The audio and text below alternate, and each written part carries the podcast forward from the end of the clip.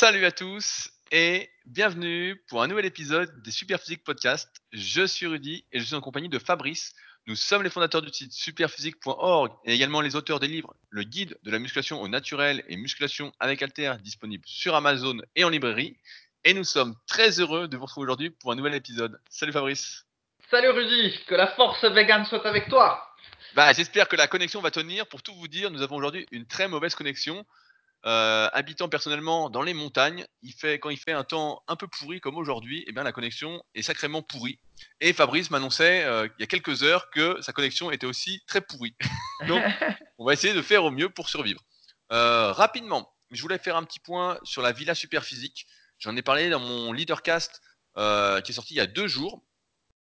S'il y en a qui souhaitent réserver un endroit où dormir pour le premier tournoi du club Superphysique qu'on organisera le 23 novembre euh, au Super Physique Gym à Annecy, qui concerne le développé couché et le rowing planche. Je redonnerai plus d'informations euh, quand on sera vraiment très proche de l'échéance, euh, pour ceux que ça intéresse.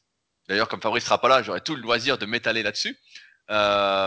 mais voilà, s'il y en a que ça intéresse, il me reste actuellement deux lits lors de ce tournoi. Donc si ça intéresse, contactez-moi, ça va vite partir, donc ne traînez pas. Et puis, vous verrez, vous pouvez faire à manger, euh, sans souci, vous pourrez suivre votre diète. Je vous surveillerai si vous ne suivez pas votre diète. Euh, mais en tout cas, euh, ça fera vraiment l'esprit club comme il me tient à cœur une comment? Une suite du club superphysique virtuel et des compétitions en un corps un peu plus réel. rapidement, je voulais parler d'un truc avant de te passer la parole, Fabrice. On reçoit beaucoup de questions sur, je vois sur le forum, sur la whey protéine. et comme tu le rappelles à chaque podcast avec euh, ton slogan La force vegan, euh, je voulais qu'on réponde une bonne fois pour toutes à pourquoi on ne fera pas de whey avec la marque Superphysique. Euh, comme vous le savez, les protéines, peut-être vous ne savez pas, les protéines laitières sont à débat depuis, je vais dire quelques années, mais plus d'une dizaine d'années et même encore un peu plus, quant à leur impact sur la santé. On sait et ça vous le savez aussi bien que nous, que lorsque l'on consomme trop d'un aliment, celui-ci devient néfaste. Tout excès est poison. Et concernant les protéines laitières, notamment issues de la vache, qui sont normalement destinées aux veaux, eh bien, diverses études, c'est à débat encore une fois, mais montrent euh, que ce ne serait pas très sain de consommer de la whey protéine ou de la caséinate de calcium ou de la caséine micellaire ou de la protéine laitière, etc. C'est pourquoi avec Superphysique, on ne peut pas répondre favorablement à vos demandes de whey protéine. Et c'est pourquoi à chaque fois on en rigole, etc. Mais on vous renvoie vers la protéine de poids ou encore mieux, à nos yeux, la super protéine végétale. Moi personnellement, je consomme plus que ça. Ça fait des années que j'ai pas pris de whey. Et euh, quand un de mes élèves me dit euh, quel whey, quelle protéine je dois prendre, etc. J'ai fini mon, mon seau, mon pot, etc. Je dis, bah, prends la super protéine végétale, tu verras, c'est mieux. On mange déjà assez de viande. Fabrice n'en mange plus, mais moi j'en mange encore un petit peu. On mange assez de poisson. Fabrice, pareil, n'en mange plus, mais j'en mange encore aussi. Euh, on consomme presque tous des œufs. Euh, mais une fois qu'on a mangé 10 œufs dans la journée, ça va peut-être en faire bondir certains, mais je suis à 10 œufs par jour, ben, euh, on va pas rajouter encore 5 œufs, et puis encore 5 il y a un moment, il faut diversifier un petit peu. Et en ce sens, c'est là que ça s'inscrit, la super protéine végétale. C'est dans cette optique de santé, de diversification, surtout qu'elle est bio et que suivant les certificats d'analyse qu'on a, bah, il n'y a pas de polluants, euh, elle est nickel. Quoi. Vraiment, pour la santé, c'est le top. Contrairement à la whey, où il y a débat, là, il n'y a pas de débat sur les protéines végétales, ou alors il y a des débats de ceux qui sont euh, pro-viande, pro-poisson, euh, pro-laitage.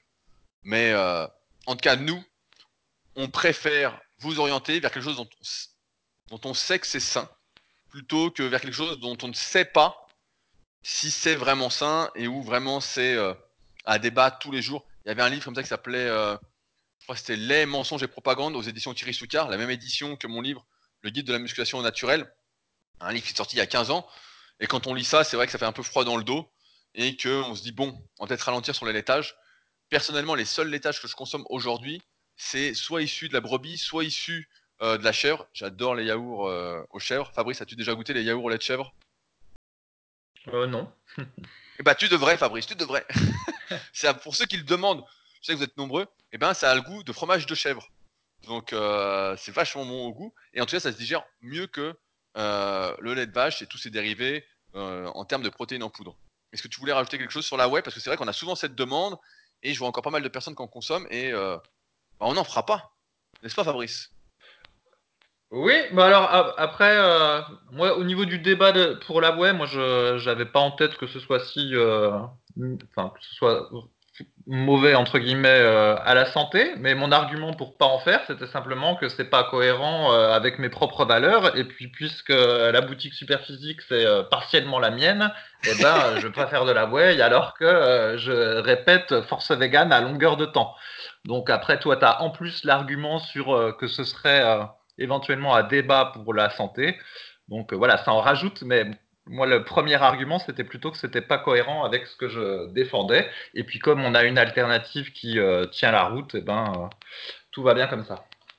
Voilà, donc euh, nous ne ferons pas de ouais. Et pour les arguments, franchement, lisez les mensonges et propagande. Tout n'est pas à prendre au pied de la lettre, mais ça fait quand même énormément réfléchir et ça n'encourage pas à consommer des laitages, notamment issus de la vache. Vous verrez, donc lait, mensonges et propagande, je répète, et c'est disponible dans toutes les librairies même si le livre est vieux, c'est encore d'actualité. Donc, un peu de laitage, pourquoi pas, mais euh, prudence toutefois. Et donc, vive la, la super protéine végétale. D'ailleurs, j'attends ma commande, j'ai commandé euh, lundi, et euh, elle est arrivée en moins de deux jours au point relais. Donc, j'irai la chercher demain. Fabrice, je crois savoir que tu voulais réagir euh, aux programmes qui sont parfois postés sur les forums superphysiques. Pour rappel, les forums superphysiques, c'est les plus vieux forums du web euh, concernant la musculation. Fabrice les avait créés en 1999, ça s'appelait Smart Weight Training. On les a transformés euh, avec l'ouverture du site superphysique.org en 2009. Et donc, ils ont aujourd'hui plus de 20 ans. Et dessus, vous pouvez poser vos questions. Et tous les jours, il y a des débats, il y a des discussions, il y a de l'entraide surtout. On avance ensemble. Et régulièrement, des gens postent leur programme d'entraînement et euh, dans la thématique du livre de Fabrice Musculation avec Alter, les gens disent voilà, j'ai pas beaucoup de matériel, j'ai juste un banc et deux haltères et euh, je peux pas faire tel muscle, je peux pas faire tel muscle, etc. Et ils oublient en fait que avec deux haltères et un banc, on peut quand même s'entraîner, c'est ce que fait Fabrice. Et on voulait un peu réagir là-dessus en disant qu'est-ce qu'on peut faire finalement pour chaque muscle avec deux haltères et un banc? Donc je laisse la parole aux spécialistes. Ok, alors bah, commençons par les, pectoraux, le groupe musculaire euh, roi. Donc, ce que je vais dire, ça va être pour les pratiquants euh, intermédiaires. Pour les débutants, c'est un petit peu plus simple. Et puis pour les confirmés, comme euh, ils sont capables de personnaliser leur programme, ça les concernera moins. Donc, on va prendre le pratiquant intermédiaire, qui est probablement en plus celui qui écoute notre podcast. Donc pour les pectoraux, donc, euh, on commencerait la séance par l'exercice de base. Donc ce serait soit du développé couché alter, soit du développé légèrement décliné avec alter, soit du développé légèrement incliné avec alter. Voilà, ça c'est la base. Ensuite, on peut rajouter euh, une variation de développé. Donc ça peut être, si on avait commencé par du développé couché, ben, du coup on peut faire du développé euh, incliné. Ou alors, ma préférence, c'est plutôt de faire des pompes surélevées euh, en augmentant la difficulté avec un élastique et ou un lest. Comme ça, du coup, on a un mouvement convergent avec les haltères comme premier exercice et puis un mouvement non convergent comme deuxième exercice. Et enfin, troisième exercice, donc un exercice euh, complémentaire, donc ça va être soit des écartés, idéalement avec une inclinaison différente euh, des deux précédents exercices, ou alors soit du pullover, qui euh, est vraiment un, bon exercice. Si vous ne le faites pas, mettez-vous en faire, vous allez voir, vous allez grossir de, partout. Et en général, je, voulais rebondir sur un truc que tu as dit là. J'ai testé cette semaine justement, parce que tu en avais parlé, etc., les pompes avec élastique justement. Et est-ce que tu arrives à bien tendre l'élastique en fait? Ben oui. Tu, tu, tu, tu mets tes deux mains dedans et puis tu le passes dans le dos en fait. On est d'accord? Mais il y a plusieurs techniques en fait. Effectivement, soit tu le passes dans le dos et il va, il va passer en même temps sur tes triceps, ou soit tu le fais passer euh, à la base du cou. Et euh, voilà, c'est deux approches différentes. C'est plus facile de tendre quand tu le passes à la base du cou. Mais ça met un peu plus de stress sur les cervicales et puis c'est un peu plus facile. Alors que quand tu le mets dans le dos, c'est un petit peu plus dur et effectivement, des fois, ça accroche un peu au triceps. Donc, euh, quand, tu es, en bas, es en bas du mouvement, il est tendu ton élastique? Ah bah non, quand tu es en bas du mouvement, tu as comme résistance que ton poids de corps en fait. Ah voilà, bah c'est ouais, bah ça qui allait pas parce que moi je voulais que j'ai testé cette semaine parce que tu en parlais donc je dis bah tiens je vais tester ce que tu dis etc. Et en bas ouais j'avais pas de résistance, j'avais pas de résistance, j'avais mon poids du corps en fait. Donc je me demandais si toi t'arrivais justement à, à, bien le tendre en fait. Ah non, non, non, effectivement, en bas, en bas, il n'y a pas de résistance, ça va être que ton poids de corps ou le, ou le gilet si tu t'es rajouté un gilet lesté en plus euh, de l'élastique. Et par contre, bah, du coup, ça fait un mouvement qui est plus triceps, vu que l'élastique va se tendre en même temps que tu fais euh, l'extension. Donc euh, voilà, c'est pas, effectivement, c'est pas c'est pas exactement la même chose qu'un euh, développé euh, sur banc avec une barre. Mais, c'est pas mal. Pour ceux, par exemple, justement, qui ont tendance à avoir des grosses courbatures aux épaules, parce qu'ils ont une amplitude trop grande de mouvement à cause de leur morphologie quand ils font des exercices de développé, bah, l'avantage quand tu fais des pompes sur banc incliné avec élastique, c'est qu'en bas du mouvement, du coup, tu as moins de résistance, et en haut du mouvement, tu en as plus. Mais moralité, ça te stresse pas trop, en fait, le tendon de l'épaule, tu vois, parce que la résistance est euh, oui, bah adaptée. Comme, en, bas, tu as moins, c'est sûr que. Tu vois, il y a, quelqu'un qui me demandait justement, euh, on y reviendra un peu plus après en détail, mais euh, sur ma vidéo YouTube de cette semaine, je dérive un petit peu, j'ai filmé le hack squat qu'on a à Massad, donc au Super Physique Gym sur Annecy. Et en fait, bah justement, il est, mal glandé le truc, tout le monde me dit ah il est super, etc. je dis non, il est tout pourri. en fait, toute la résistance, elle est quand tu es en bas. Quand tu es en bas, il y a une énorme résistance. Et quand tu es en haut, il n'y a plus rien. Et donc, en fait, en bas, si au départ, là, vous êtes en position de faiblesse, entre guillemets, là, vous êtes le moins fort, c'est là qu'il y a le plus de résistance, bah, vous êtes en train de forcer un peu plus sur vos articulations. Et à terme, euh, ça va se payer, ça va s'user un peu plus vite. Idéalement, là, sur le hack squat, ou même bah, là, sur les pompes, sur les pompes, c'est l'idéal. Quand il n'y a pas trop de résistance, qu'on est étiré, et il y en a quand on est un peu plus raccourci, donc les risques pour les articulations sont quand même bien moindres c'est bien moins stressant qu'un développé couché. Si on a les bras très longs, comme a dit Fabrice, pas de cage thoracique, on est euh, par exemple une sauterelle ou un gorille, selon le tome 1 de la méthode super physique. Et euh, le hack qu'on a, bah, justement, c'est tout l'inverse en fait. C'est là qu'on voit que les types qui construisent des machines, souvent, c'est des types qui s'entraînent pas et qui les ont pas testés. Sinon, ils auraient bien vu que ça n'allait pas. Et je voulais rebondir sur le pullover parce que souvent, le pullover, la plupart des gens n'en font pas. Et le pullover, on l'a remarqué euh, tous les deux parce qu'on en parle souvent, c'est vraiment un exercice magique. Même si on ne le fait pas en forçant, on le fait juste pour l'étirement, etc. On gonfle de partout avec cet exercice-là. Mais vraiment, si vous n'en faites pas, testez le pullover. Alors, je redonne la technique comme d'habitude. Hein. Vous le faites en 4 séries de 20. et vous allez voir, vous avez une cage à la Arnold après. Vraiment, même Fabrice, après, a une cage à la Arnold. Non, effectivement, tu charries, puis après, ceux qui ne suivent pas les podcasts, ils vont rien comprendre. Donc, il y a l'histoire de la cage thoracique. Euh, à part quand vous êtes adolescent, vous avez une petite chance qu'elle augmente en faisant du pullover, mais si vous l'êtes plus, elle augmentera pas. Par contre, euh, vous allez sentir, il va soit y avoir les triceps, le grand dorsal, les pecs ou les épaules qui vont grossir ou les tout en même temps, mais il y a quelque chose qui va grossir quand vous faites le pullover. Et donc normalement, euh, je suis censé en faire trois ou quatre séries dans mon programme d'entraînement, mais régulièrement j'en fais même six, euh, j'en fais deux en bonus. Tellement euh, j'aime l'exercice. Ok, donc du coup pour les pecs, franchement pas de problème. Deux variantes de développer et un exercice annexe et ça fait le job. voilà. Ensuite, les épaules. Très simple, bah, de toute façon, les deux exercices principaux, c'est les élévations latérales et l'oiseau euh, avec halter. La meilleure variation de la meilleure variante d'oiseau en général, c'est l'oiseau buste penché sur un banc incliné à 45 degrés.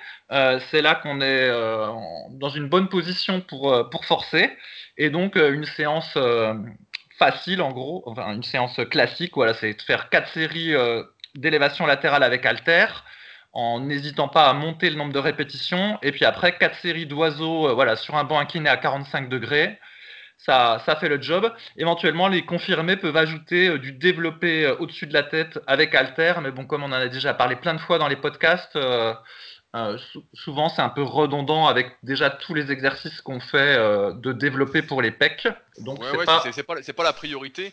On le répète régulièrement, mais une règle, des règles de base euh, pour avoir des épaules en bonne santé, limiter les douleurs, euh, prévenir ces douleurs, etc., c'est d'avoir deux fois plus de tirage que d'exercices de développer, dans le sens où on n'a jamais le dos trop épais, même si Fabrice fait partie du gang des dos étroits, on n'a jamais le haut du dos trop épais, et c'est ce haut du dos qui est vraiment épais, qui est vraiment très fort, qui va agir comme un peu protecteur euh, pour avoir une bonne posture, pour limiter les traumatismes au niveau des épaules lors des exercices de développé, qui va bien stabiliser l'épaule en fait quand on va pousser, qui va pas faire qu'on avance l'épaule quand on fait du développé couché, mais qui va bien rester fixe.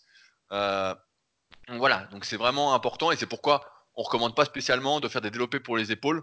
On avait fait un podcast spécial sur la musculation des épaules euh, on explique ça en détail, mais voilà, c'est vraiment un exercice annexe pour nous. Euh, latérale et l'oiseau, personnellement, c'est ce que j'ai fait et ce que j'explique encore une fois dans le livre, le guide de la musculation naturelle. J'en ai bouffé, bouffé, bouffé, bouffé, et c'est vraiment à partir de ce moment-là que mes épaules ont commencé à grossir. Et d'ailleurs, en ce moment, je fais un petit truc.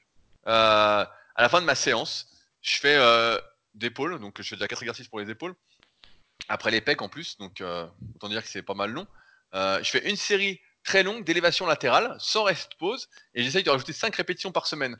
Et mon objectif, c'est d'arriver à faire 100 répétitions à 6 kg sans rest pause. Donc quand j'y serai, bah, je pense que je ferai une vidéo pour montrer à quoi ça ressemble.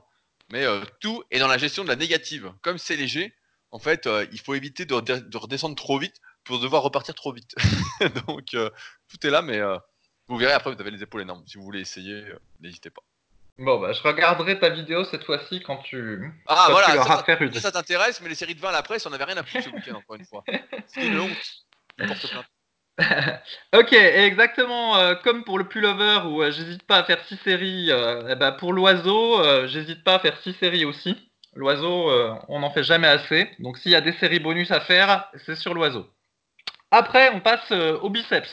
Alors les biceps, c'est très simple. En gros, il y a trois exercices. Vous avez le curl euh, marteau, le curl euh, sur banc incliné et le curl au pupitre. Et vous vous servez de votre banc en l'inclinant proche de la verticale comme d'un pupitre. Et donc vous avez ces trois exercices-là, bah, vous en choisissez deux, et grosso modo, bah, vous faites euh, quatre séries sur le premier et trois ou quatre séries sur le deuxième. Et éventuellement, les pratiquants confirmés peuvent faire les trois. Et dans ce cas-là, je suggère euh, de faire par exemple que 4 séries sur le premier, 3 sur le deuxième et 2 sur le troisième pour pas trop surcharger non plus euh, le biceps.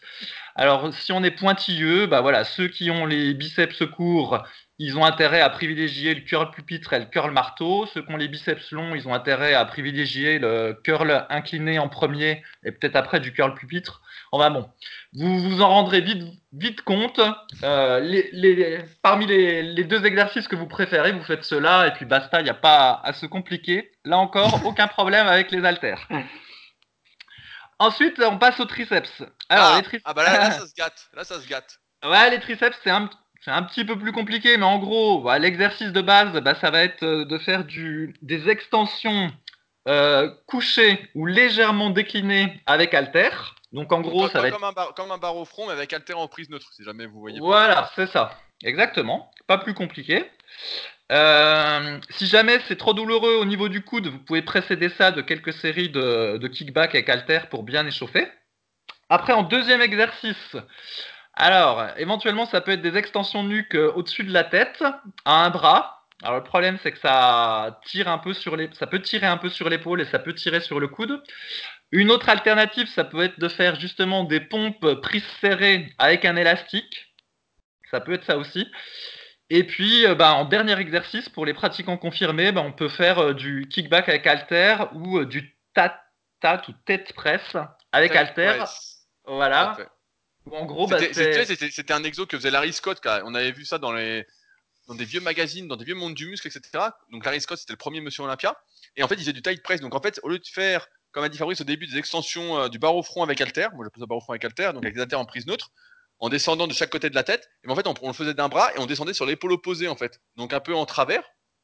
Et on avait vu euh, Larry Scott qui faisait ça, etc. Et puis dans les bouquins, il disait, ah, c'est grâce à ça qu'il il a un gros vaste externe, etc. Donc on s'était tous mis à le faire. Et puis bon, on n'a pas eu de gros vaste externe. Donc euh, je voulais redonner une astuce parce que pour les extensions nuque et même pour les triceps, on a vu d'expérience en fait que ce qui faisait mal aux articulations, etc., en dehors du surentraînement, de trop en faire, de pas faire des bons exercices par rapport à sa morphoanatomie, en fait c'était le poids. C'était euh, pendant longtemps on avait ces débats-là sur les forums, on se disait qu'est-ce qui est le plus dangereux euh, quand on était plus jeune Qu'est-ce qui est le plus dangereux?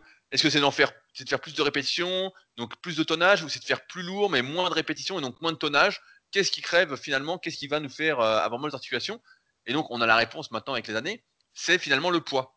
Et donc, une technique qui pourrait être utilisée, en ce moment, euh, si vous écoutez depuis un petit moment, vous avez dû vous en rendre compte, je recommande vachement les séries longues, mais aux extensions nuque, j'en fais actuellement. En fait, j'hésite pas à monter jusqu'à 30, 40 répétitions en fait, à un bras.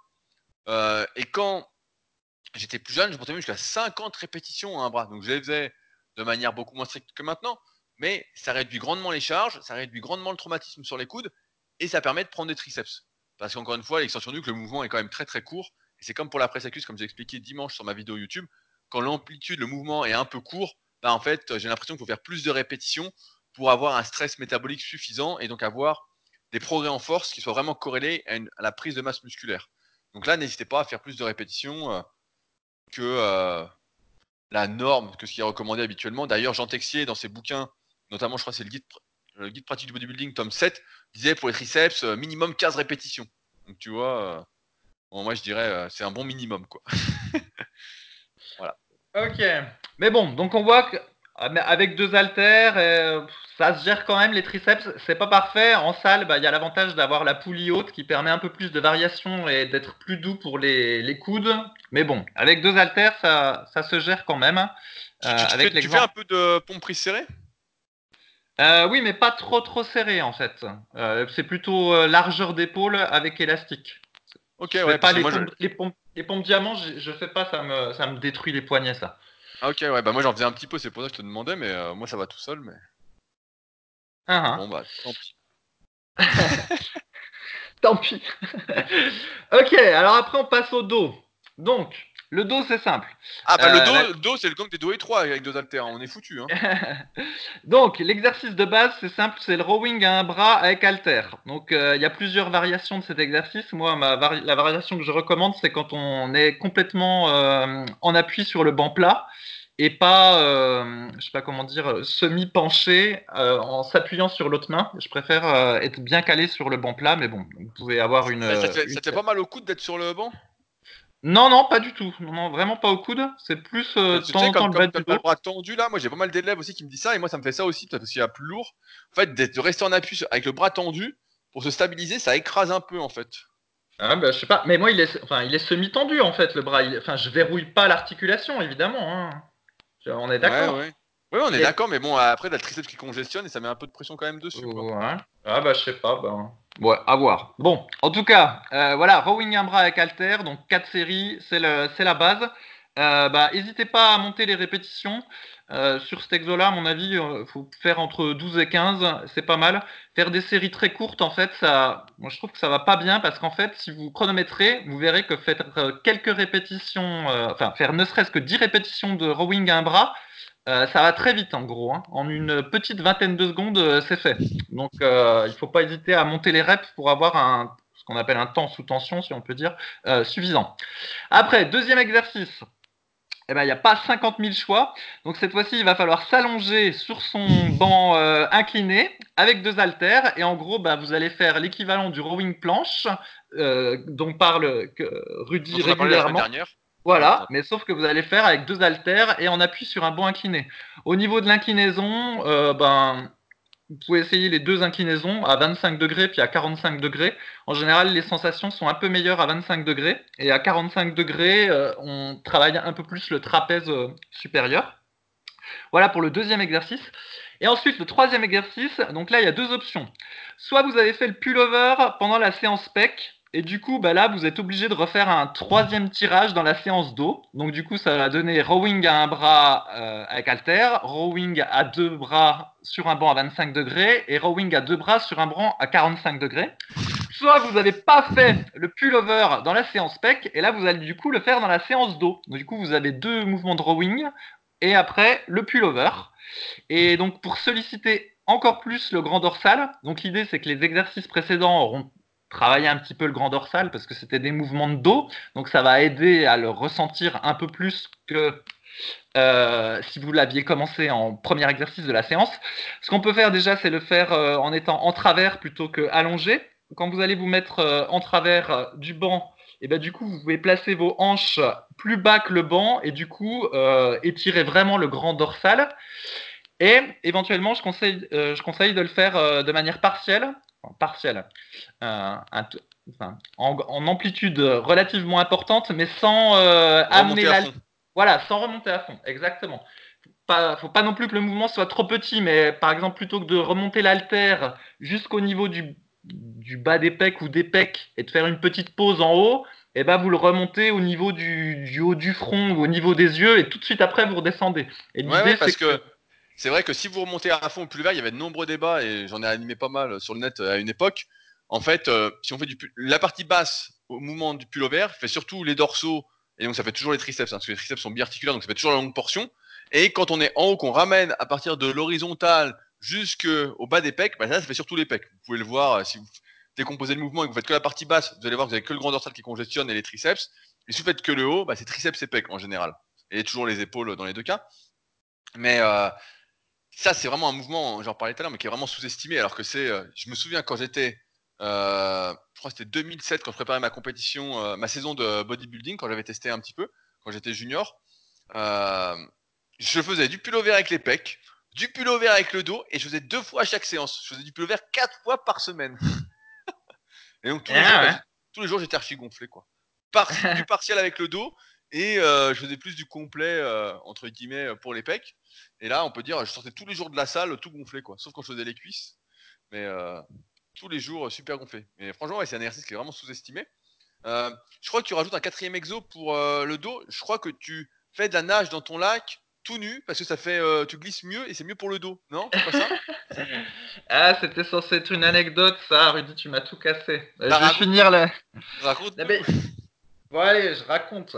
Et eh bah donc, la dernière fois, je, je, je, faisais entre guillemets le gendarme et puis j'avais rencontré un mec à moitié nu et donc ça avait fait rigoler tout le monde quand j'ai raconté ça dans le précédent podcast. Mais la vérité, c'est que moi-même, j'ai mes périodes où je me promène tout nu. Euh, non, c'est qu'en fait, donc comme euh, ceux qui ont suivi, bah, je fais de la nage libre. Voilà, on appelle ça nage libre. Apparemment, quand on nage dans le lac, c'est de la, nage hein, c'est de la nage tout nu. Hein. Voilà. Et donc, l'autre coup, je vais pour nager, donc je descends euh, en va nu-pied pour pas me faire piquer mes chaussures, etc. Et il se met à pleuvoir. C'était brumeux, il y avait personne, tout ça. Et en fait, il y avait un petit côté, euh, comment dire, un peu primal, tu vois. Ah je m'échauffe, etc. Et je me dis, tiens, il n'y a personne, il pleut, il fait moche, euh, je vais nager dans le lac. Tu vois, j'avais envie de ressentir des choses un peu euh, primitives. Je ah, caricature, mais, hein. mais c'est un peu l'idée. Et donc, du coup, je me suis dit, bon, allez, je mets pas de maillot de bain et je vais aller nager, euh, voilà, tout nu. Bon, bah, il s'est rien passé de plus que quand tu mets le, maillot de bain, il n'y a rien de spécial. Mais c'est le fait, tu vois, c'est la sensation, en fait, de faire quelque chose, pas un peu comme un préhistorique, mais tu vois, hein, complètement de manière primitive, parce qu'on est toujours dans le confort, il faut des chaussures, des habits, des douches, du savon, etc. Là, l'idée, c'est, voilà, t'es dans le lac, il pleut, et en même temps, euh, bah, t'as pas d'habits, et tu vois, c'est pour, euh, voilà, pour revenir au plus proche de la nature. Et donc, euh, mais mon anecdote s'arrête là, vu qu'il ne s'est rien de passé de spécial. Ah, c'est con, il n'y a pas eu quelqu'un déguisé en gendarme qui soit venu te voir, donc bon. Non, mais j'ai vu qu'il y avait quelqu'un qui avait proposé, suite au précédent podcast, de faire un classement pour des anecdotes, comme un peu pour le club super physique, donc niveau bronze, niveau silver, etc. Je pense que la semaine dernière, c'était pratiquement un niveau Olympe. Je pense que tout le monde sera d'accord pour dire que c'était au moins un titan. Là, cette semaine, je voterais pour un petit silver. Voilà, un petit silver. Ça vaut pas un gold. Parce qu'il n'y a pas d'inattendu.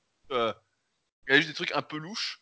Mais euh, bah, je suis sûr, de toute façon, tiens, on peut en parler maintenant rapidement. Euh, tu vas pas être là pendant quelques semaines parce que tu pars en voyage.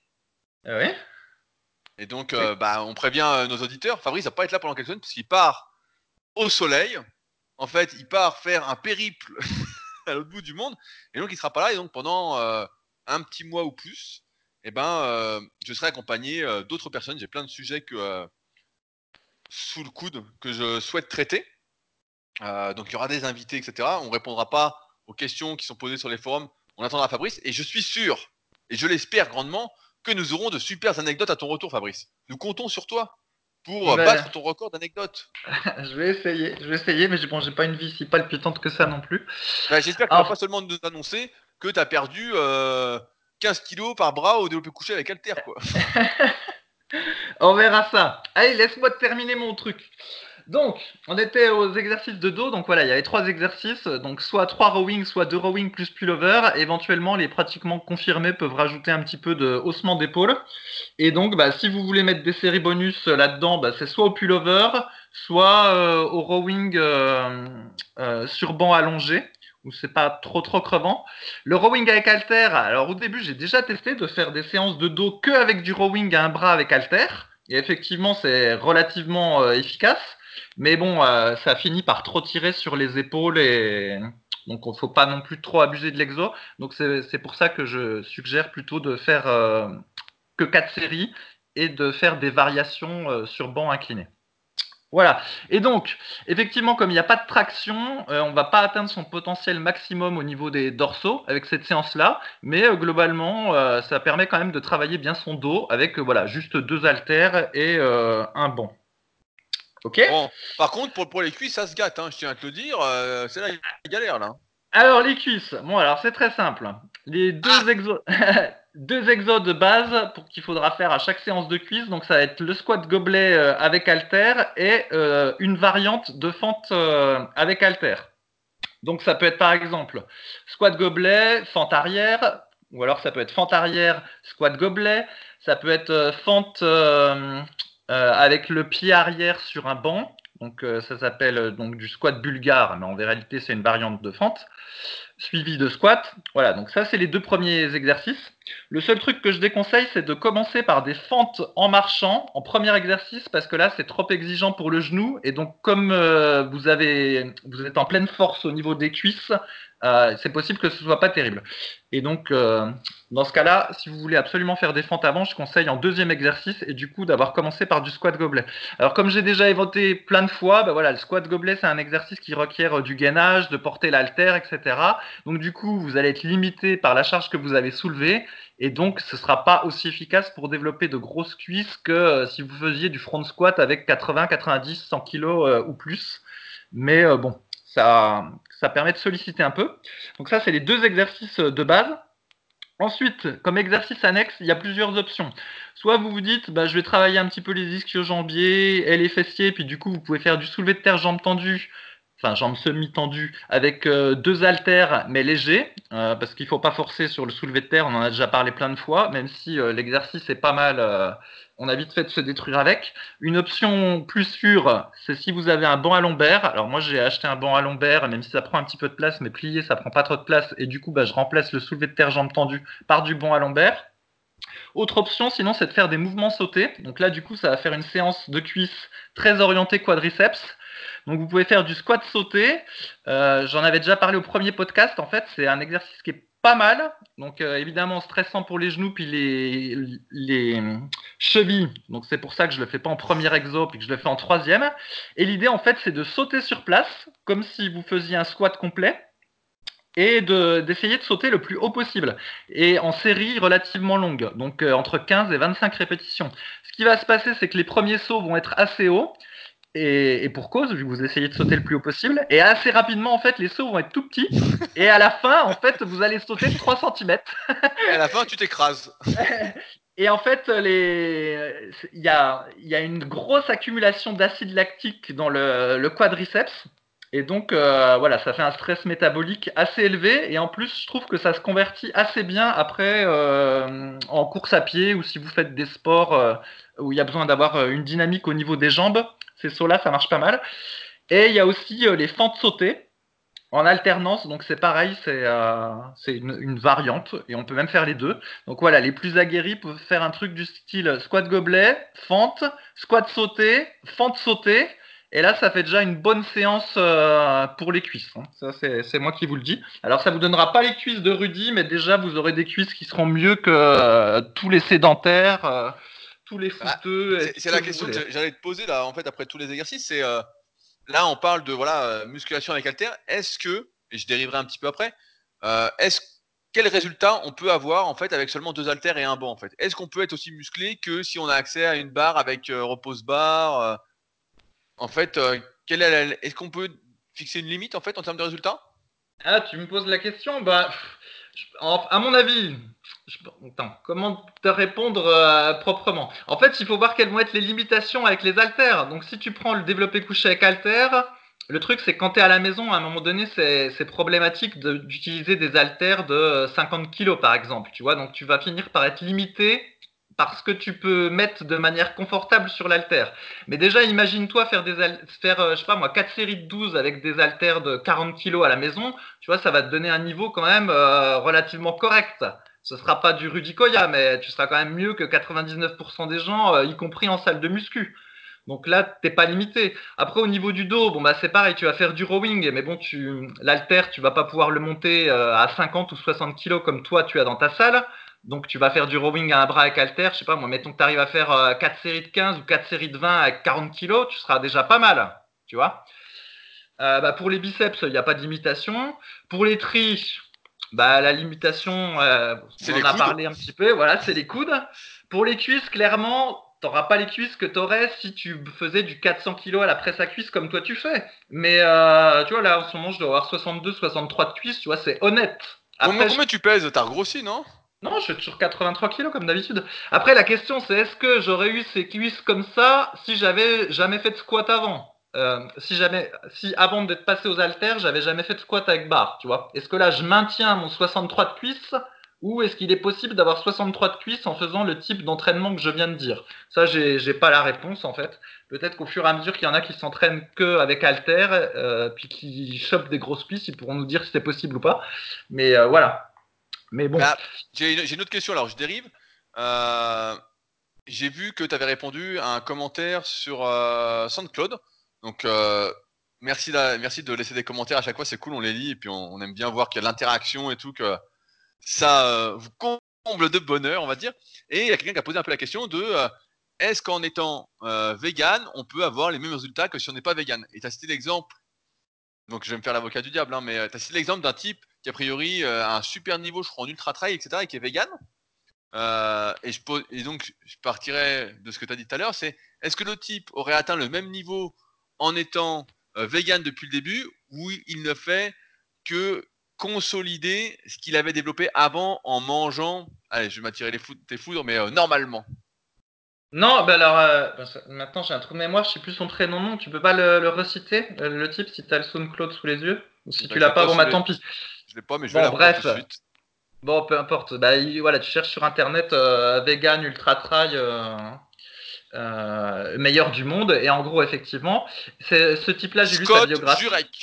Voilà, et ben ce type-là, il est vegan depuis très longtemps, quoi. Donc, euh, je crois qu'à la fin de l'adolescence, il était déjà vegan. Donc, euh, la, la, question se pose pas pour lui. Et concernant la muscu, j'ai déjà dit, en fait, il n'y a pas de problème. Il n'y a que pour les protéines où c'est un peu compliqué, mais voilà, tu, tu, prends de la protéine en poudre en supplémentation, puis, puis l'affaire est réglée, en fait. Seulement la super protéine végétale. Toutes les autres ne fonctionnent pas pour la prise de muscle naturelle. Donc, il faut vraiment prendre celle-là. Le goût cacao, je recommande. C'est nickel. tu fais des blagues et après les gens vont pas comprendre. Enfin voilà. Donc tu complètes avec des protéines en poudre, avec un, multivitamine pour éviter la carence en vitamine B12 et puis il n'y a aucun problème avec le véganisme. Après la question c'est effectivement celui qui fait de la compète et qui doit descendre en dessous de 8% de taux de masse grasse, etc. Et donc euh, avoir une alimentation hypocalorique et en même temps protéinée. Voilà, il va peut-être se galérer un peu, mais pour euh, la vie de tous les jours. Euh, et le pratiquant de musculation récréative, il n'y a, y a, aucun problème. Euh, et je le démontrerai d'ailleurs. voilà. Alors, c'est important, important d'y répondre parce que c'est vrai qu'il y a beaucoup de personnes qui se posent des questions. Après, moi, je serais plus nuancé dans le sens où je pense que le, le type que tu cites, Scott Jurek, est une exception et que c'est pas la règle. Maintenant, la vraie question, c'est euh, quel niveau souhaitez-vous atteindre en musculation? Euh, Est-ce que vous souhaitez atteindre le meilleur des meilleurs niveaux possibles que vous pouvez atteindre. Dans ce cas-là, je dirais que être vegan, c'est compliqué. Euh, et plus vous êtes lourd, plus c'est compliqué. Si vous pesez comme moi 100 kg, euh, bah, arriver à consommer 200 grammes de protéines par jour, euh, ça peut être compliqué en étant que vegan, hein, je peux vous le dire. c'est compliqué. Ben non, c'est pas compliqué, Rudy. Il suffit ah bah de prendre ah bah deux shakers, bah c'est tout. bah oui, mais bon, ah, mais deux shakers. Moi, je suis pas pour l'excès, mais moi, je prends qu'un seul shaker par jour. Mais voilà, euh, non, mais il n'y a rien de compliqué. Attends, Rudy, si tu m'envoies sur ce terrain-là, c'est très simple. Ce on, y va. on y va. on, y va. Mais attends, et j'avais encore mollet. position. J'avais encore mollet, avant-bras et coup à faire. À cause de toi, on va pas les avoir. Mais si, on va les faire tout à l'heure. Vas-y, je t'écoute. Bon, ben c'est très, c'est très simple, Rudy. En fait, donc pour avoir une diète optimum pour la musculation, on sait qu'il faut un apport protéique de environ, euh, allez, 1,8 g par kilo de poids de corps si vous n'êtes pas obèse, environ 50 g de lipides euh, minimum par jour parce que c'est le besoin physiologique et grosso modo tout le reste euh, en glucides. Pour la plupart des gens, c'est ça qu'il faut. Après, il y en a qui peuvent avoir plus de lipides et un peu moins de glucides si jamais euh, ça leur convient mieux, mais globalement, c'est ça.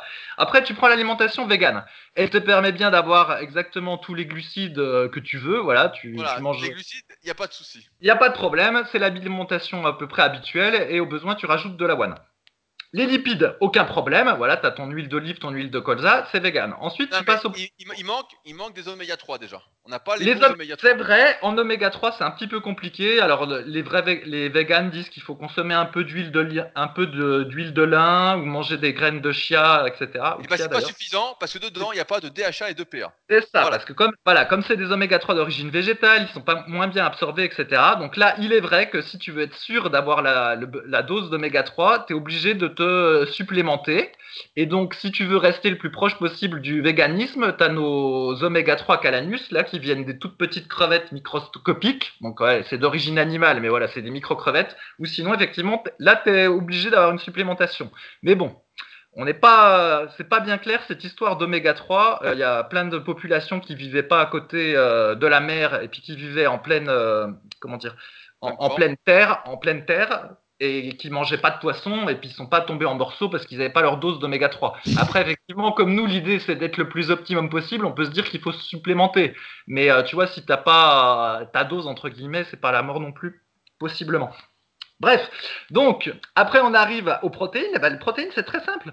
Donc tu as les apports d'origine végéta- végétale, donc les lentilles, tu as le tofu, euh, les pois chiches, tous ces trucs-là. Et puis sinon, voilà, tu complètes avec de la protéine en poudre. Moi, je me fais un shaker, donc je mets le lait, je l'ai déjà décrit plein de fois. Tu mets du lait de soja et de la protéine de pois ou de la super protéine végétale. Mon shaker, j'ai 65 grammes de protéines d'un coup, en fait, dans le truc. Hein.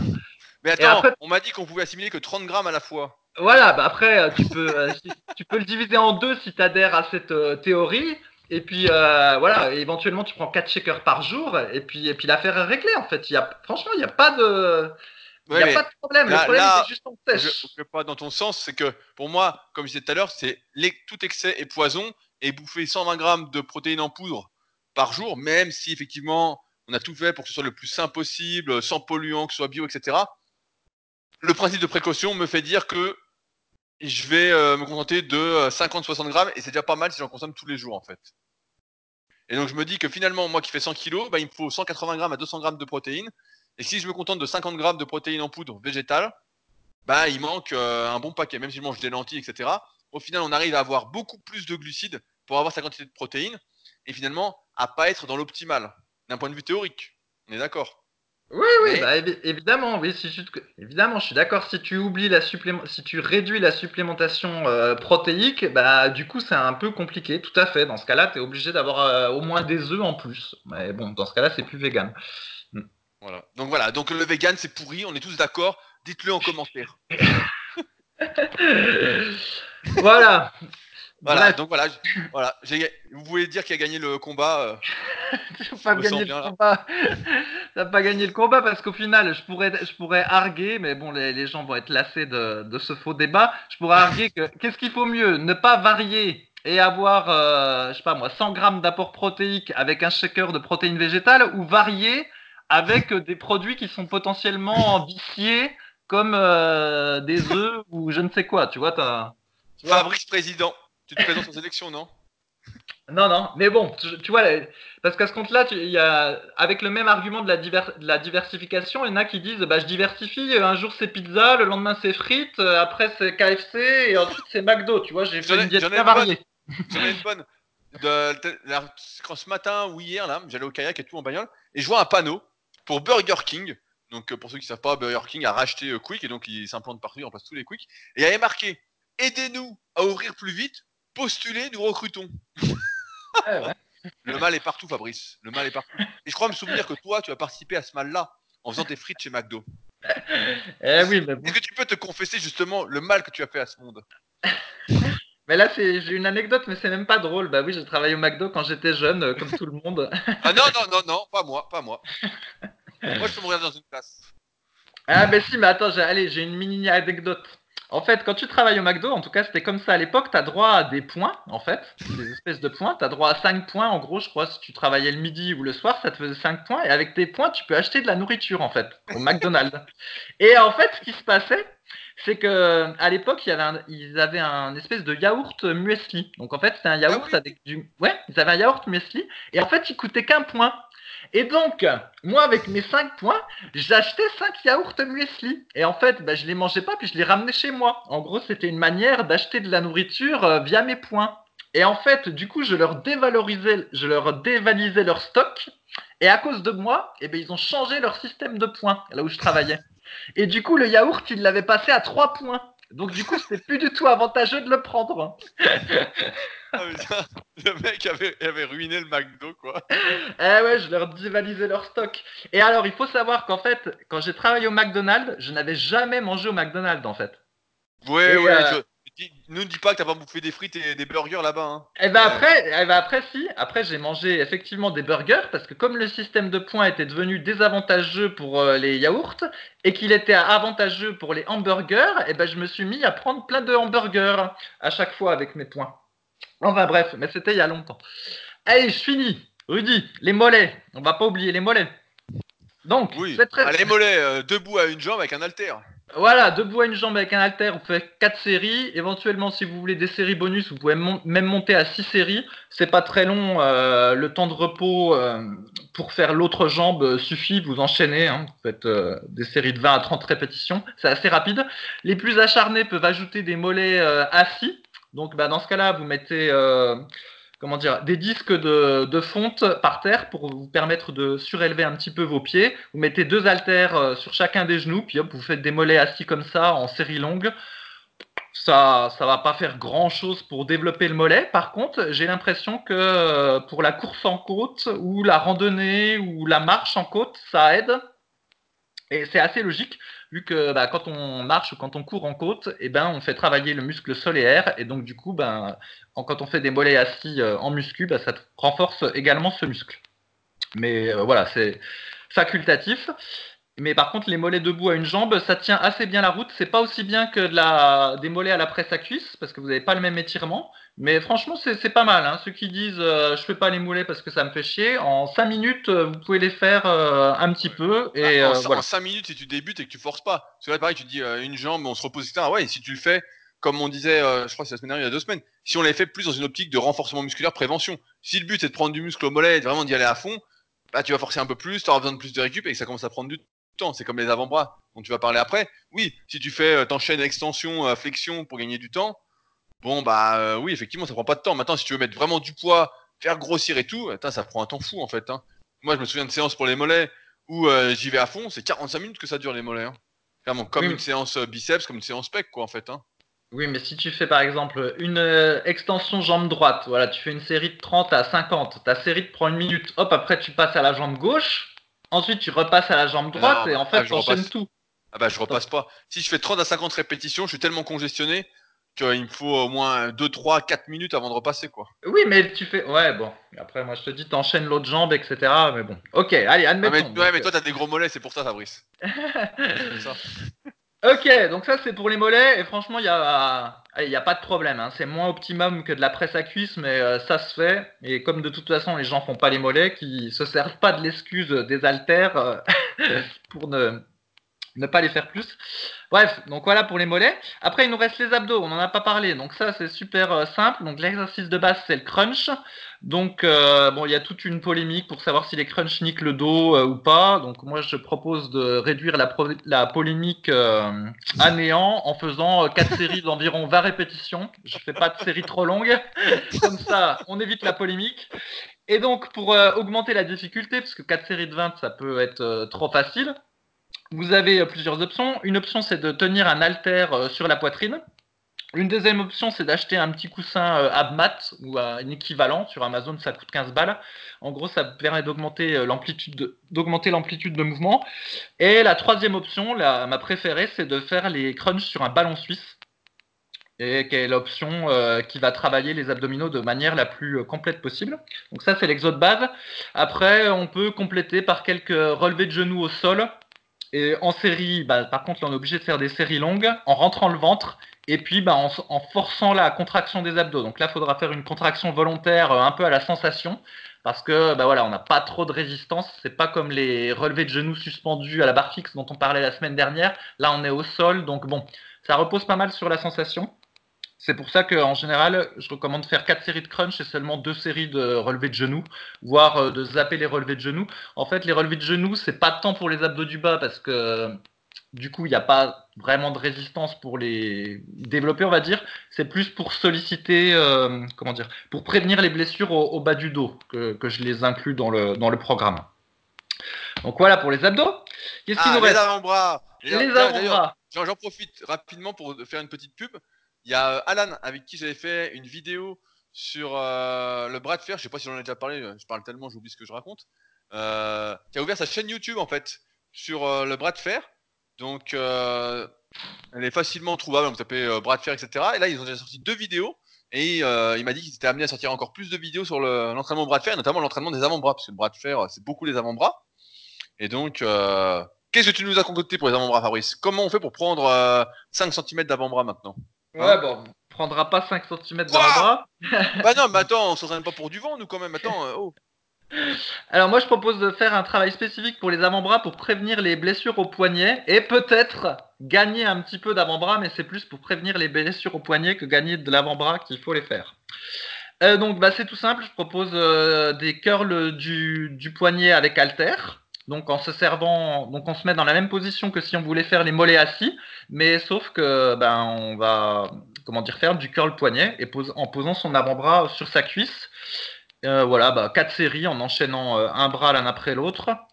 Euh, voilà, mais le problème c'est que du coup, on n'a pas travaillé les extenseurs. Donc soit il faut refaire encore un deuxième exercice pour les extenseurs, mais c'est un peu chiant. Soit ce que je propose plutôt, c'est d'acheter une bobine d'Andrieux, ça coûte 10 balles sur Amazon. Et à la place de faire vos curls poignets, bah, vous remplacez ça par quatre séries de bobines d'Andrieux en enroulant la corde dans les deux centres, dans les deux sens, et comme ça vous allez travailler vos fléchisseurs et vos extenseurs euh, assez facilement. Bah, on, s'est procuré justement une euh, bobine d'Andrieux à la salle suite à tes conseils, etc. Donc c'est Claude, je sais pas si vous nous écoute, qui a acheté ça pour la salle. Et donc, euh, bah, moi, j'en fais pas trop en ce moment, mais il y en a qui en font. Et c'est le cas, j'ai testé. Et c'est vrai que ça brûle à fond. Hein. T'as les avant-bras démontés après. Hein. T'es vraiment. Oh. Euh, ouais, ouais, ouais, ouais. Bah après, là, je sais pas, t'as acheté une bobine d'Andrieux qu'il faut tendre à la main ou c'est inclus dans une espèce de machine? J'ai acheté celle que tu recommandes, là, celle que sur Amazon, quand on met ton livre, donc musculation avec halter, et bah il y a celle-ci qui est proposée, quoi. Ok, ok, ok, ok. Voilà. Bon, bah, ce qu'il y a, ce qu'il y a, c'est que là, quand on fait avec la bobine d'Andrieux comme ça, du coup. Euh, ouais, on a les épaules qui bossent, quoi. Voilà, c'est ça. Il y a les épaules qui, qui bossent, et donc c'est vrai que c'est un peu gênant. Dans certaines salles, en fait, on trouve des espèces de bobines d'Andrieux qui sont. Euh, oui, que t'as pas à porter. T'as juste à, poser, à poser les bras, quoi. C'est ça. Donc ça, je pense que c'est un, un, peu plus sympa pour solliciter, euh, pour localiser ça, après, le travail ça, après, tu peux, tu peux le faire. Tu te mets sur un sur un banc qui est assez haut ou un truc comme ça, ou tu te mets même à genoux et puis tu fais à genoux. Après, il n'y a pas trop d'amplitude si tu euh, assis euh, comme ça, mais si t'es debout, tu mets sur un support, genre un pupitre pour les bras, et puis hop, hein, tu fais ça. Ouais, ouais, mais j'ai déjà essayé, mais ce qu'il y a, c'est que ça, ça, du coup, ça appuie un peu sur l'avant-bras et c'est ça peut être un petit peu douloureux, c'est moins confortable en fait que si c'était euh, en salle. Mais bon, globalement, bref, en, utilisant la bobine d'Andrieux puis en tendant le bras, ça, ça se gère quand même, ça permet de solliciter les avant-bras. Ensuite, il nous reste le cou. Alors. Ah oh putain, le type s'arrête. Eh ben ouais, parce qu'en fait, euh, si vous êtes toujours devant l'ordi, comme les trois quarts des gens, ou si vous êtes toujours en train de regarder votre smartphone, comme les trois quarts des gens, bah, vous allez avoir un coup, euh, un coup de tortue.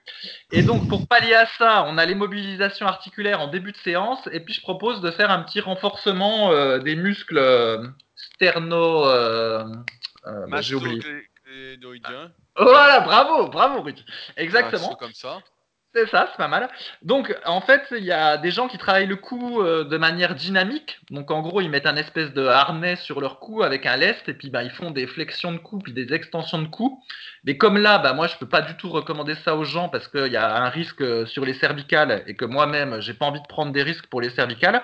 Je les travaille uniquement en isométrie. Donc, c'est-à-dire qu'à la fin de la séance, je vais juste mettre mon m'allonger sur le, banc de muscu en laissant mon coude dépasser.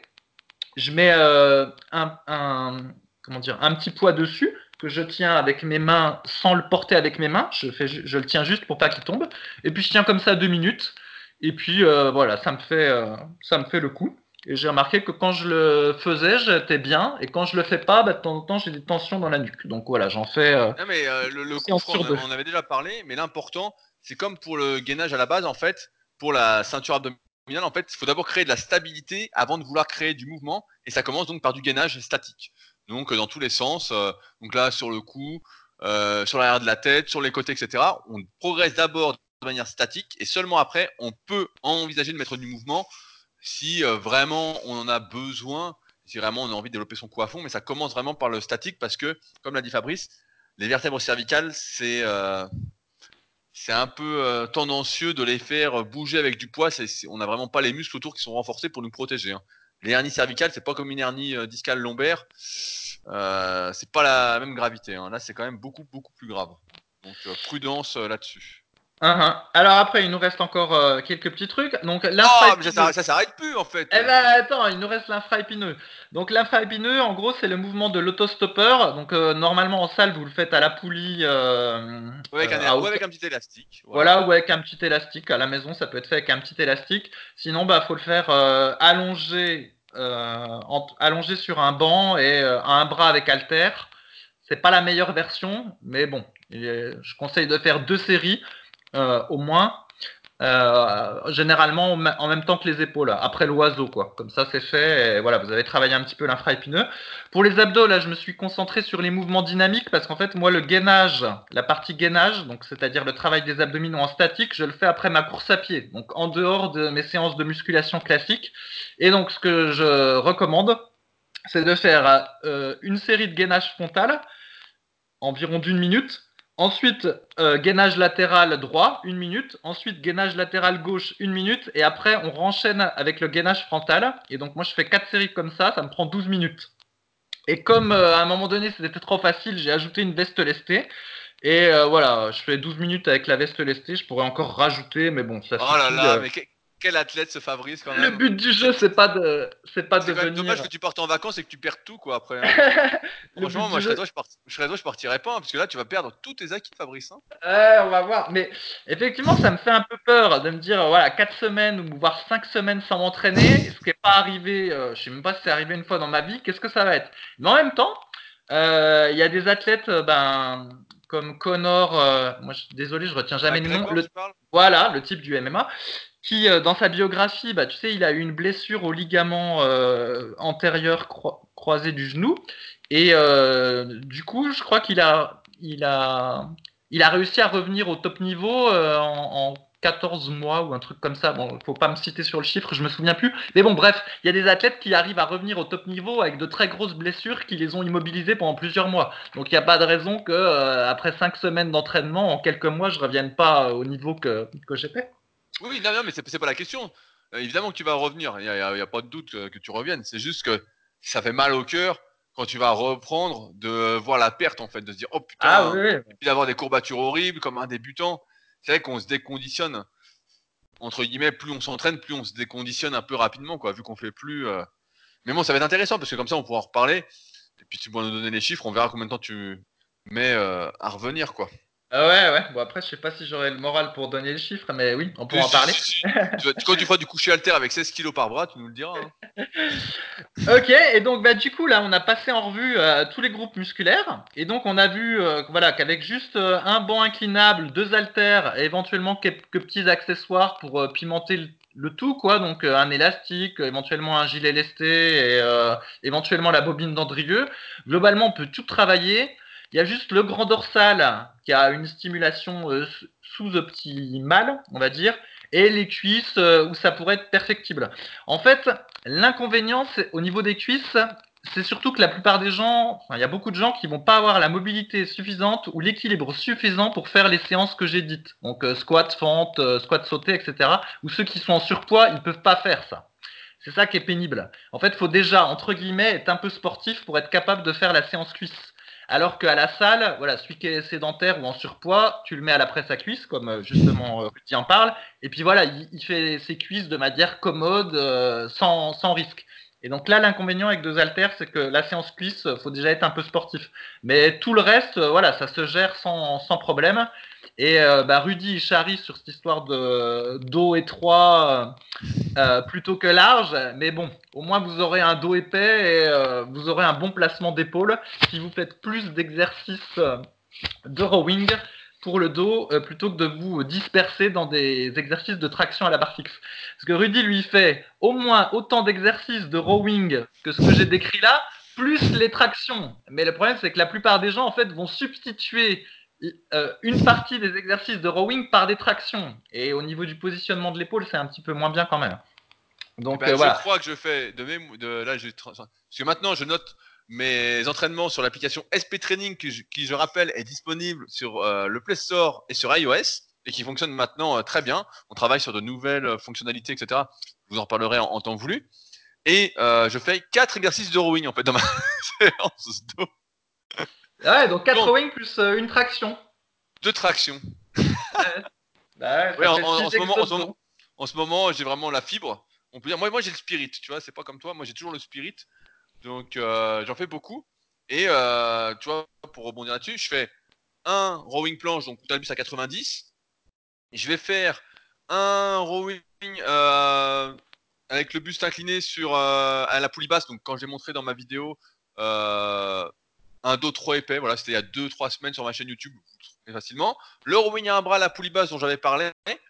Et ensuite, actuellement, je le fais vraiment en dernier pour limiter les risques, mais j'aimerais vraiment beaucoup en faire. Je fais du rowing T-bar en fait. Donc, euh, j'en fais depuis un petit moment et je voulais le refilmer d'ailleurs pour en reparler euh, dans une vidéo. Mais ça, c'est un exercice que j'apprécie beaucoup. Euh, je sens vraiment que ça me fait euh, énormément le dos et après, je suis vraiment tout gonflé. Donc voilà, je fais 4 exercices de rowing parce que j'estime qu'on n'a jamais le dos trop épais. Façon, s'il était trop épais, bah, il pourrait être encore plus épais. Je voulais rebondir sur un autre truc rapidement là que as dit. Parce que j'ai vu qu'il y avait des questions comme ça justement suite à la vidéo que j'ai fait ce week-end où je me suis filmé euh, à la presse à cuisse en série de 20. Donc euh, elle vous a beaucoup plu cette vidéo, donc euh, c'est cool. Et il y a pas mal de personnes qui disent oui, la presse à cuisse, c'est aussi dangereux, voire plus dangereux que le squat.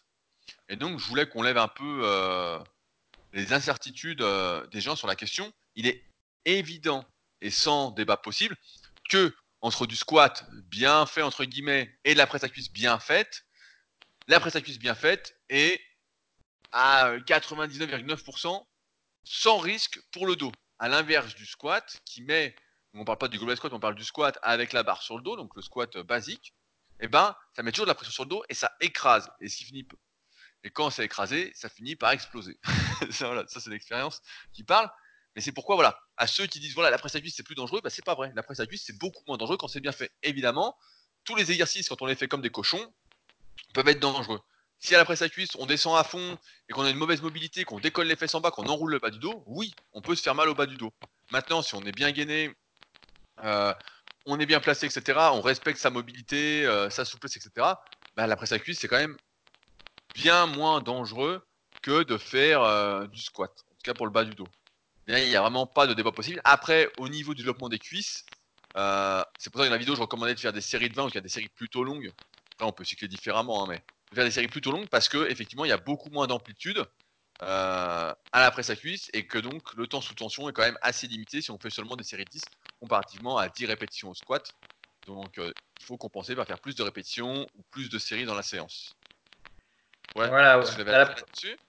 Ouais, bah la presse à cuisse, après, euh, tu reportes une partie du risque sur les genoux, parce que du coup, comme tu prends beaucoup plus lourd qu'au squat, ben, les genoux euh, morflent un petit peu plus, donc il faut bien les placer sur le, plateau. Mais, comme, les hanches sont moins engagées, en fait, comme euh, on ne fait pas d'extension de hanches, les muscles fessiers travaillent beaucoup moins, et donc forcément, la pression est plus sur les genoux, elle est moins répartie sur plusieurs articulations, en fait. Donc c'est normal, ça va se faire le jeu. Et il y a quelqu'un qui a demandé, qui m'a écrit sur Instagram, donc je voulais profiter de ce podcast-là pour lui répondre, qui m'a demandé, parce qu'on n'en parle jamais, qu'est-ce qu'on pensait de la safety bar. Donc, pour ceux qui ne connaissent pas la safety bar, c'est euh, pour faire du squat, donc c'est une barre où les poignets, en fait il y a des poignets qui sont devant. Donc la barre est sur le dos, le haut du dos, et il y a des poignets devant. Donc au lieu d'avoir les bras derrière, donc où on peut être un peu surétiré, etc., où il faut être déjà assez mobile pour pouvoir attraper la barre, surtout si on prend une prise assez serrée, sinon on peut écarter les bras, mais dans ce cas-là, c'est un peu moins bien, c'est un peu plus dangereux pour le dos, parce qu'on est moins contracté au niveau de tout ce qui est trapèze moyen, trapèze inférieur, grand dorsal, donc ça fait moins coussin, ça repose un peu plus euh, sur les os, on va dire, sur les vertèbres. et ben la safety bar peut être euh, une alternative justement pour les personnes justement qui veulent euh, éviter d'avoir à tirer sur la mobilité d'épaule. Et donc, qu'est-ce qu'on en pense? Est-ce que tu as déjà fait de la safety bar, Fabrice? Euh, bah non, mais j'ai déjà vu des gens euh, en faire euh, en salle, mais de toute façon ça change pas le problème, tu vas avoir du stress sur le bas du dos exactement comme un Voilà. squat arrière, euh, donc c'est pas significativement différent, juste ça te tire moins sur l'épaule si t'es pas souple de l'épaule, c'est tout quoi. Voilà, et donc ça- ça te fait descendre. Nous, on en a une au Super Physique Gym qui est pas souvent utilisée. hein. On l'avait acheté pour tester, etc. Et on n'a pas trop accroché. Il est vrai qu'on descend un peu plus bas, donc en fait, c'est entre un front squat et un squat. Tu vois, c'est un entre-deux. Et c'est vrai que voilà, on descend un peu plus droit, donc il y a un peu moins de euh, risque pour le bas du dos. Mais ça reste un squat avec de la pression sur le dos, donc on n'est pas spécialement favorable à son utilisation euh, sur le moyen et long terme pour prendre des cuisses. Voilà, ça peut être un petit jouet euh, en fin de séance quand on est bien fatigué, mais sinon, voilà, on va pas recommander ça. Donc je voulais y répondre, j'ai noté ça. J'avais, j'ai reçu aujourd'hui un excellent message que je voulais vous partager. Je t'en ai parlé avant le podcast, Fabrice, mais je te l'ai pas lu. Alors, je tiens à dire, euh, par rapport à la semaine dernière, que je, je suis dans le noir actuellement.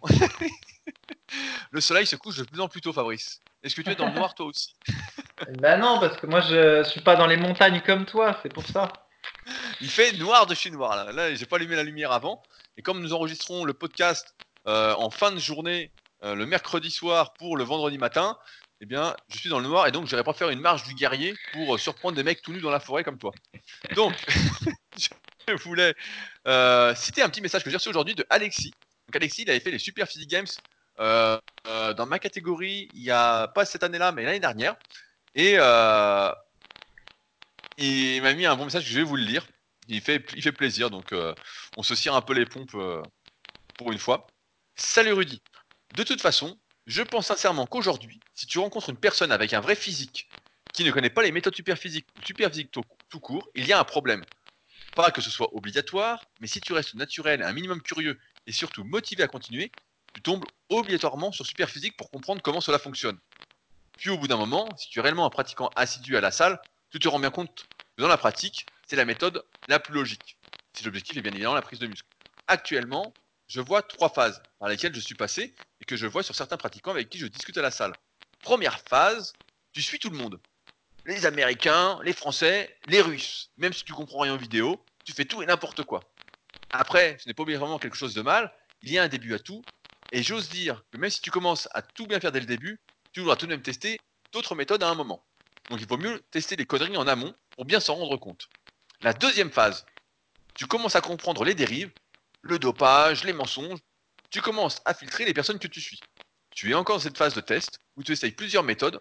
Souvent dans cette partie, on t'écoute, on regarde tes vidéos, mais comme tu es plus franc vrai à nous dire la vérité, que ça va être long, qu'il faut être strict sur son alimentation, son entraînement pour maximiser ses progrès, bah du coup, on préfère écouter ou suivre les autres qui paraissent plus cool, plus rêveurs. Et enfin, la troisième phase, si tu es réellement assidu et toujours naturel, tu te rends compte que la méthode superphysique est la plus logique. Si une personne n'atteint pas la phase 3, soit elle a arrêté, soit elle s'est dopée. Du coup, elle n'a pas eu le temps de comprendre. C'est un peu imagé, mais l'idée est là.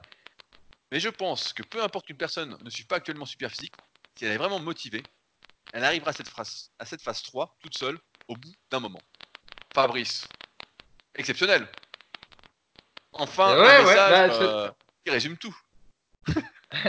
Mais cela dit, ça ressemble un peu à nous ce qui s'était passé parce qu'en fait, sauf que nous, il n'y avait pas YouTube à l'époque, donc c'était des livres qu'on suivait, qu'on a testé plein de trucs sur des livres et puis petit à petit, voilà, on est arrivé euh, à la méthode, euh, enfin aux entraînements qu'on préconise et voilà. Donc on a fait un peu ce même chemin. Mais j'ai l'impression qu'on fait tous ce même cas. Tous ceux qui sont vraiment motivés à progresser, etc., on fait tous ce chemin. Au début, on écoute un peu tout le monde. On a fait, voilà, nous, à notre époque, c'était euh, Arthur Jones, euh, Mike Menzer, euh, Method Art Gainer. voilà, c'était toutes les conneries, etc., possibles et imaginables. C'était peut-être même pire que maintenant, hein, parce que, bon, c'est quand même sacrément gratiné. Ensuite, on a commencé à filtrer, etc. Et c'est vrai, il y avait les Russes, il y avait Pavel Tsatsoulin. Il y avait Pavel Tsatsoulin, je me souviens. Et à l'époque, donc c'était début des années 2000, quand un mec mettait une photo sur le net, etc., on était tous là en disant Oh, le mec est énorme et tout, alors que des fois les mecs étaient vraiment pourris. Mais voilà, pardon. Et on écoutait même des types qui étaient obèses. Bon, maintenant il y a toujours cette mode-là, c'est toujours la même tendance aux US. Moi je suis pas mal de trucs comme ça euh, sur le réseau pour voir ce qui se passe un peu outre-Atlantique.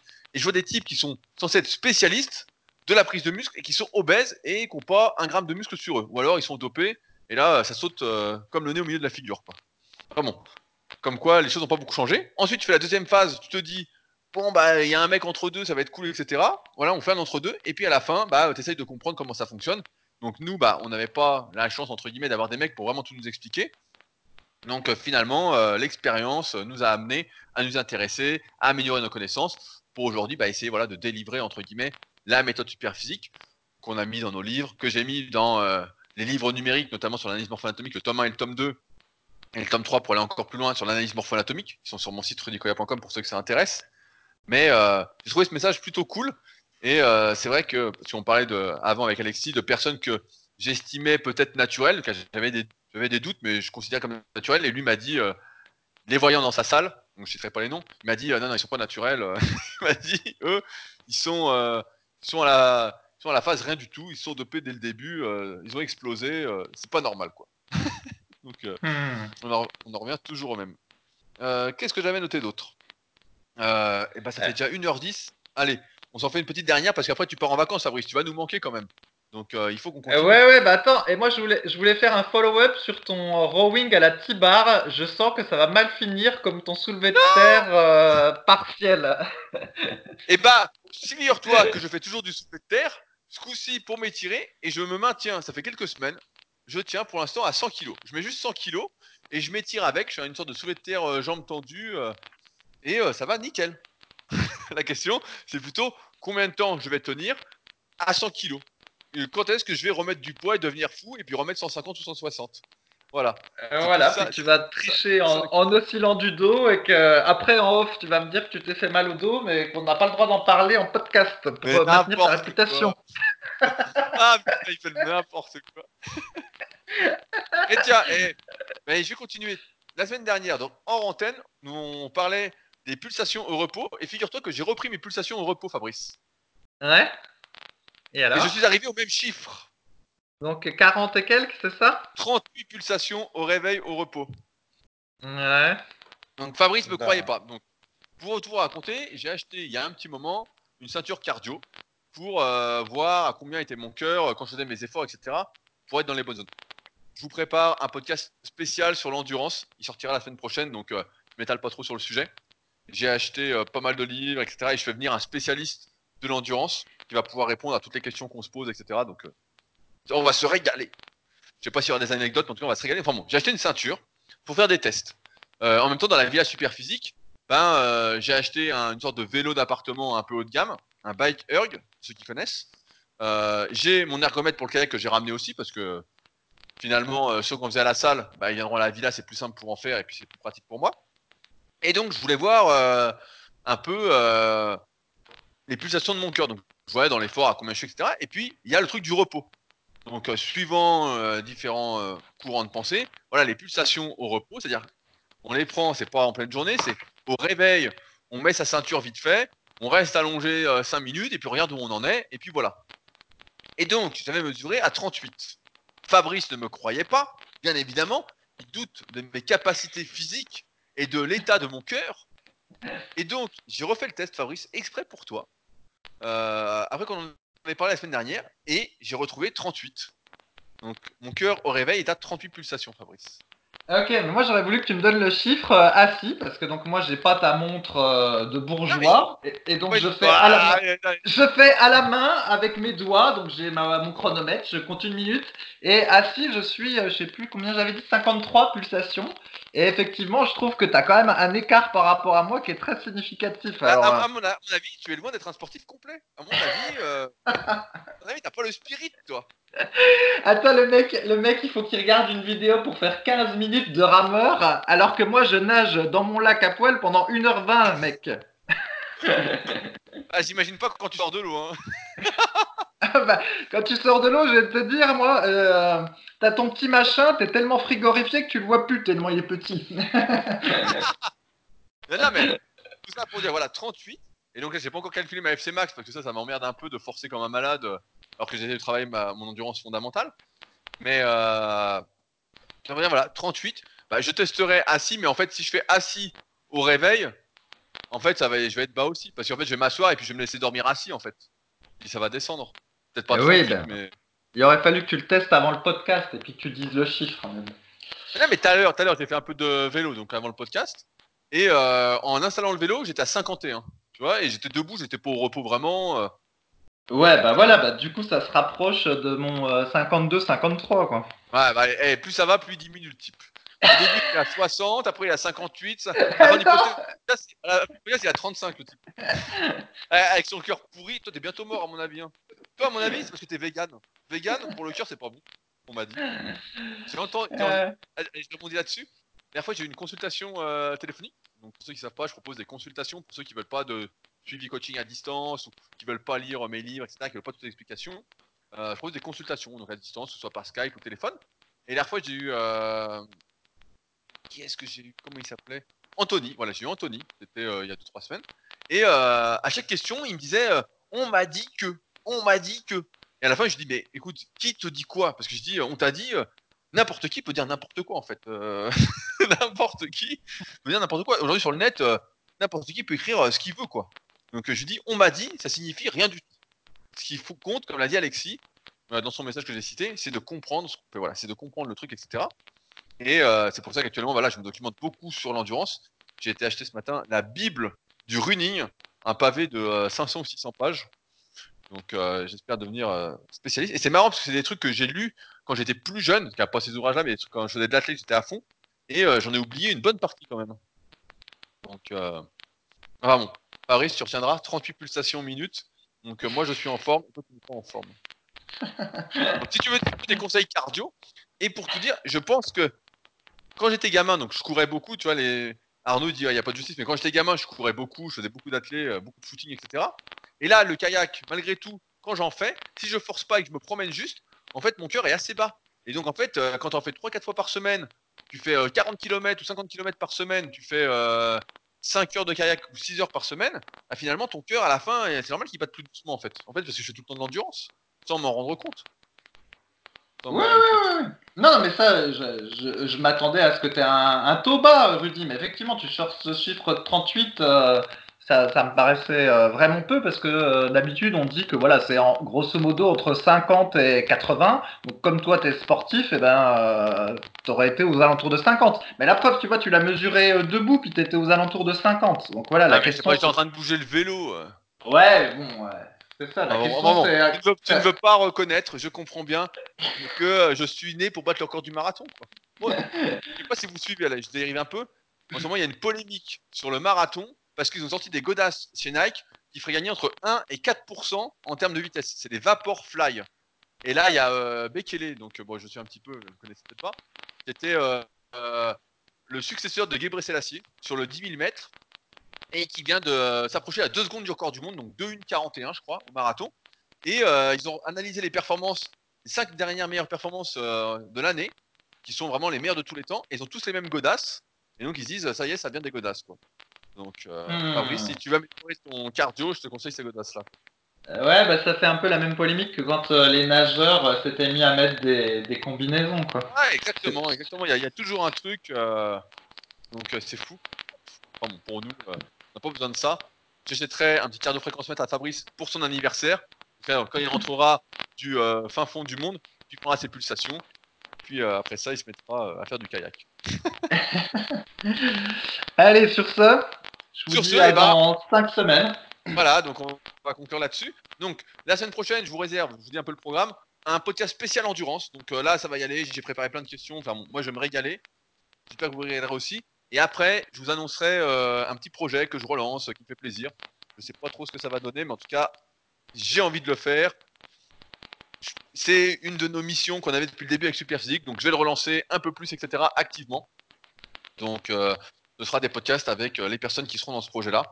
Donc, le temps que Fabrice revienne euh, et puis qu'il nous raconte euh, qu'il a complètement fondu, qu'il est au fond du trou et puis qu'il a perdu le spirit. Sur ce, n'hésitez pas à utiliser les forums Superphysique.